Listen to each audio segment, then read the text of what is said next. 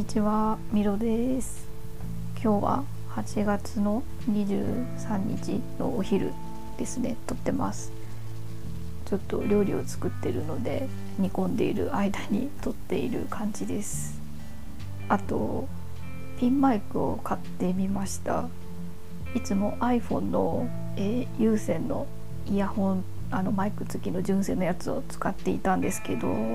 まあどんなもんかなと思ってちょっと買ってみてそれで撮ってます。なんか試しに聞いた感じあんま違いが分かんなかったけどどうなんでしょうね。まあなんかどっちかっていうと結構ベッドの上でゴロゴロしながら撮ってるんでなんか話し方っていうかちょっと自分の体勢がずれるとこうこもるような音質になったりっていうのが気になってて。でピンマイクだったら服につけて話せばいいかなと思ってそういう音のブレみたいなのないかなと思ったんでちょっと買ってみました。はい。あとは、えー22日の配信でゲスト会第4回目を行ったのでぜひ聞いてください。社労士さんの田村さんとお話をしてまあ、田村さんもポッドキャスターでで私がポッドキャスト始めてみようって思ったきっかけが田村さんのポッドキャストだったんですよね。で私とのポッドキャストを撮る前に田村さんのポッドキャストの私がこうゲストで出演する回があるんですけどまあそれの録音しててでこう働き方とかそういうのについて一緒にお話をさせていただいたんですけどちょっとその時の裏話でもしようかなとちょうど1週間ぐらい前に Twitter の DM が来てゲストで出ませんかって言われて「あいいですね」って言ってで承諾したんですけどその後超丁寧に話したいことを一覧 PDF にまとめましたって言ってくださったんですよね。めちゃくちゃ質問内容もすごい丁寧に書いてくださっててガチだなってなんか多分田村さんのポッドキャスト聞くと分かると思うんですけど結構ガチめのラジオ風ですごいんですよね。で、まあ、私のポッドキャストは結構その皆さんゲストの方に当日 Zoom つないだ時にこんな話考えてて一緒に話しませんかみたいな感じで結構ふわっと決めちゃってて なんかちゃんとしようかなって思いましたぜひ田村さんのポッドキャスト「社労士ラジオサニーデイフライデー」もぜひ、えー検索してみてください。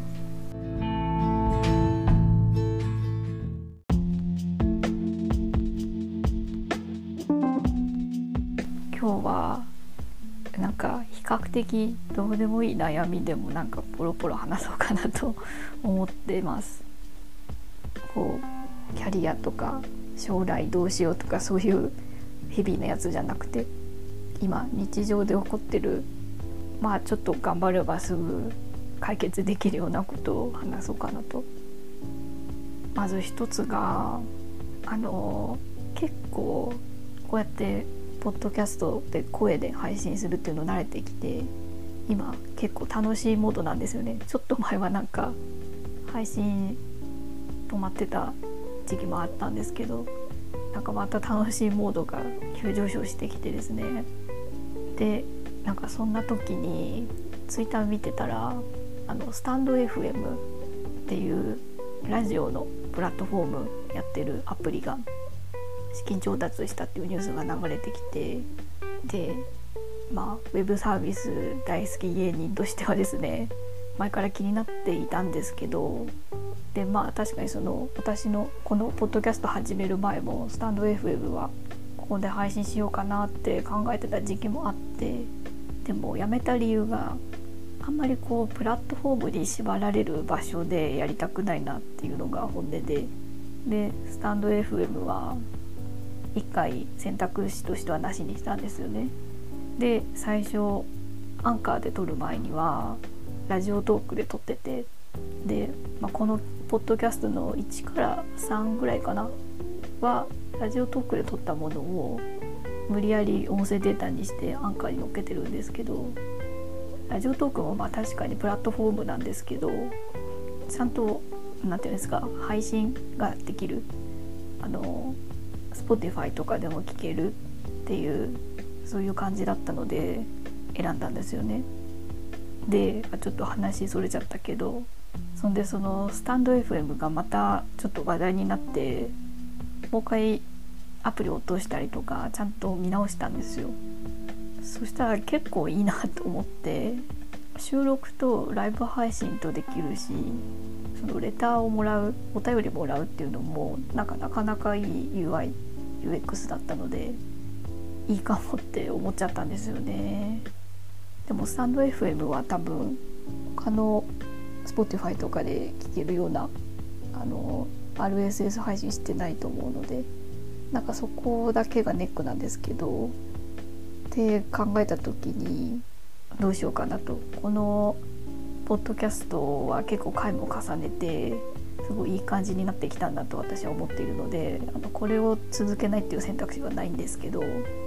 ただなんかなんだろうな。このポッドキャスト結構自由に話しているのでもうちょっとこうテーマを絞ったものをスタンド FM でちょいとやってみようかななんて今考えててで何を話そうかなってずっと悩んでます。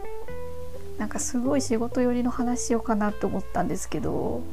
なんか続かないかなとか考えちゃってどうしようかなと本当に悩んでます。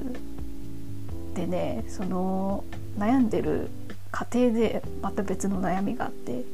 そのラジオのネタ出しをしようと思ってで iPad でこうちょっとメモをしながらメモアプリでアイデア出ししてみようかなって。でメモアプリ開いたんですけどなんかねなんだろういつも使ってるメモアプリが急にこう 気に入らなくなってっていうかあアプリはいいんだけどあの私 GoodNotes とあと Noteshelf を使い分けてるんですけどでこういつも使ってるメモアプリであの PDF を買えるサイトがあってそのノートのテンプレートですね。でそこで買ったものを結構気に入っててずっと使ってたんですけどなんかねなんか急に気に入らなくなっちゃって気分が乗らなくなっちゃったんですよね。本当にね悪い癖だと思う。でもう本当に気分乗らないからもう一回探しに行ったんですよ。その PDF ノートのテンプレートをいいのあるのかなと思って、えー、探しに行って。で私どこで買うかっていうと、えー、 Etsy っていうこれ海外のサイトなんだけど、まあ、日本でもあの訳があるから使える感じで。ここにねめちゃくちゃ可愛いその iPad で使える PDF のノートのテンプレートいっぱいあってもうね可愛いの。本当に。であのデジタルノートとかあとバレットジャーナルっていうんですかねそういうのとかテンプレートがいっぱいあってもちろんそのノートもいっぱいあってもう見てるだけでも楽しいんですけどで結局その見てるだけで楽しいから全然決まらなくて脇道それちゃってそのなんか当初の目的だったラジオのテーマを決めるっていうのがもうどっかに行っちゃった感じですね。そんで結局に3時間ぐらいなんか Etsy でお気に入りのノートをどれにしようかと考えて全然決まらなかった感じですね。まあ、最後はいいテンプレートがあったのでそれを買ってでもねもう買った頃にはねなんか疲れちゃってね全然テーマが決まんなかったのだからなんか何だったんだろうこの日曜日って感じになっちゃいましたねで結局何もアイデア出てこないからとりあえずお風呂に入ってでお風呂に入ってる間にいろいろアイデア思いついたんですけどお風呂から上がったらやめとこうって思ったり、まあ、結局何も決まらなかった日曜日でした。ちょっと引き続き悩もうかなって感じですかね。はい。そんで別の悩みはですねあの夏混じれ料理したくなくないですか？なんか例年に増して今年はすんごい料理をしたくないモードでっていうのも私夏場は特にあの歩いて行ける距離にスーパーがないもんで夏の間はオイシックスで結構買っちゃうんですよね。で1週間に1回まとめて届けてくれてでそこで野菜を買ったんですよ。でピーマン買ってでそれ土日に届いてでなんか土日全然料理する気なくてで月曜日になってあそろそろピーマン使おうかなと思って見たら溶けてたんですよ。あー夏場やっぱ溶けちゃうんだと思ってでなんかそっからもう料理する気が全くなくなっちゃったんですよね。野菜買っても自分のモチベーションが上がらないともったいないなって腐らしちゃうのもったいないと思ってなんか夏場はちょっとコストかけてでも料理しないしようかなって思ったり。いやなんか一人暮らしだとダメですね。もう誰かのために作るとかなんかそういう何かがないと本当に作れないですね。自分のために作るみたいなそういう考えもなかなか強い意志ではないとしんどいなと思って。今野菜不足です。野菜不足だしついこう近くのコンビニとか冷凍食品に頼って生きている感じですね。だからなかなかなんか慢性的にやっぱ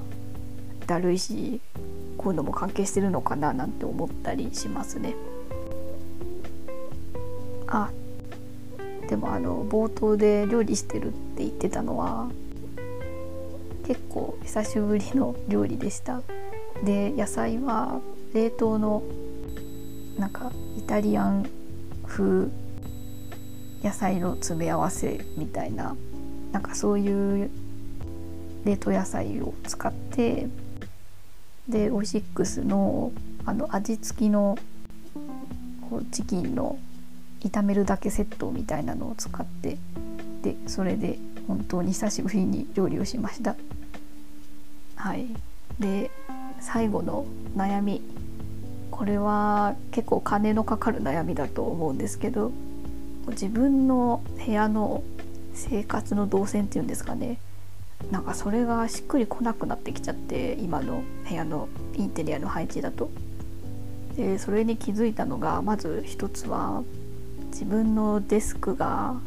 ごちゃごちゃしてきた。もともとコンパクトなデスクを使ってて横120ぐらいかな。で奥行きが40ぐらい。ほんと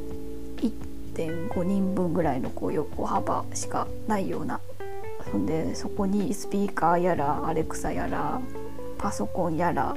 ちょっとした書類やらアップルウォッチやら置く形の充電器やら置いてたらもうごっちゃごちゃでで1回もっとひどかった時があってそれは綺麗になって、まあ、だいぶ綺麗にはなったつもりではいたんですけどでもやっぱしっくりこなくてでデスクほんとでっかいのにしたいなっていう気持ちとなんかもう継ぎはぎで例えばデスクの横っちょにちょっと棚を置くとかなんかそういうのでもごまかしたくないなっていう気持ちになっちゃって。って考えた時になんかそもそも結構デスクにいる時間長いのでデスクを結構ガチめに作り込んででこうそんなに広い部屋じゃないのでもうデスクを中心にしたインテリアの配置にしようかなと思ってで今いろいろ情報を集めてる感じですね。今一番スペース取ってるのがこうテレビがあってローテーブルがあってソファーがあっての流れなんですけど言うてもそんなテレビ朝と夜ちょろっとぐらいしか見ないしご飯もそんな小さいテーブルで十分だしこんな幅取ってる場合じゃないと思ったのでなんかもういっそのことそのスペースをもう廃止してこう広いデスクを置いてワークスペースを広げた方がいいかなって思ったりしてます。あとねそれに伴ってめっちゃでっかいモニターが欲しいんですよ。あの横ワイドモニターが。なんかブラウザ3つ4つ開けるぐらいのすごい横長のが欲しくて。だからやっぱりそれにするためにもワークスペース広げないといけないなと思って家具をもう全特化するイメージでなんか頑張りたいなと思ってます。っていう話をあの第3回のゲストに来てくださったあきこさんにちょろっとお話ししたんですよ。そしたらおすすめの家具屋さんをたくさんピックアップしてくださってで教えてくださったんですよね。いやありがとうございます本当に。なんかその家具屋さんのサイトを見てるだけでもめっちゃ楽しくて。でやっぱちゃんとした家具あの安いやつじゃなくてそういうの欲しいなってすごいこう欲が湧いてきてしまいました。なので、まあ、今のうちに情報収集して涼しくなったら一気に見に行こうかなと思ってます。なので今 YouTube とかインスタでそのめちゃくちゃデスク周りのルームツアー的なの見たりしてます。あとねあの海外の人のそのデスク周りのルームツアーがめちゃくちゃかっこいいんですよ。もう一から DIY したりとかこう壁塗ったりとかめちゃくちゃ羨ましい。なんかもう見てるだけでめっちゃ楽しいです。なんかよく分かってないけどああいうのってこうセットアップっていうんですかね。なんかなんとかかんとかセットアップみたいなハッシュタグでよく見るので気になった方是非インスタとかで調べてみてください。本当に楽しいあの映えって感じです。特にねあのゲーミングパソコン使ってる人のがすごいね面白いんですよ。もうネオンですごいかっこいいの。すごいこうリビング感って感じじゃなくて何て言うのかなもうエンタメみたいな。本当にね映えって感じ。もうネオンがこう暗い部屋に輝いててすんごいかっこいいの。こう光るキーボードとかデスクトップパソコンとかあってメタメタにかっこいい。本当に。あの家でなかなかねあれを実現するのは難しいけどいいね。ああいう部屋にこう時々住みたいなって思いますね。時々。なんか多分ずっとそこにいると疲れちゃうと思うんだけど時々ねちょっとそういうとこでエキサイティングしたいななんて なんか思ったりしました、まあ、こんな感じで、えー、どうでもいい悩みを3つぐらいあげてみました。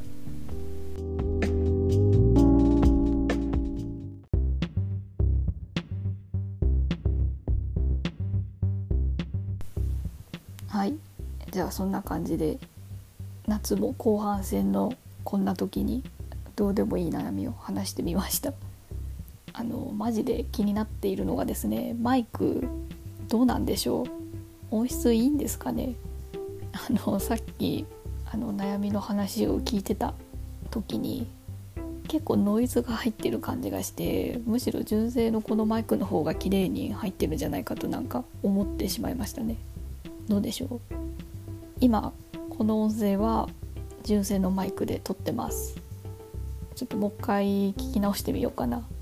マイクダメそうだったら申し訳ないがお蔵入りですかね。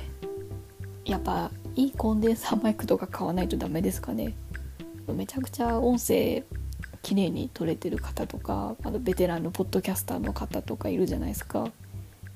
みんなどれぐらいの何を使ってるんでしょう？その金額感とかメーカーとか。アマゾンで買えるんでしょうか？せっかくなんでいい音声で撮りたいですね。じゃあそんな感じで、えー、Twitter ミロアンダーバーポッドキャストでやっているのでぜひフォローください。ミロのおいとまっていうハッシュタグでぜひご感想をお聞かせください。えー、お便り Google フォームで受け付けているのでぜひ概要欄からお気軽にお送りください。めちゃくちゃ嬉しいです。じゃあそんな感じで終わります。では。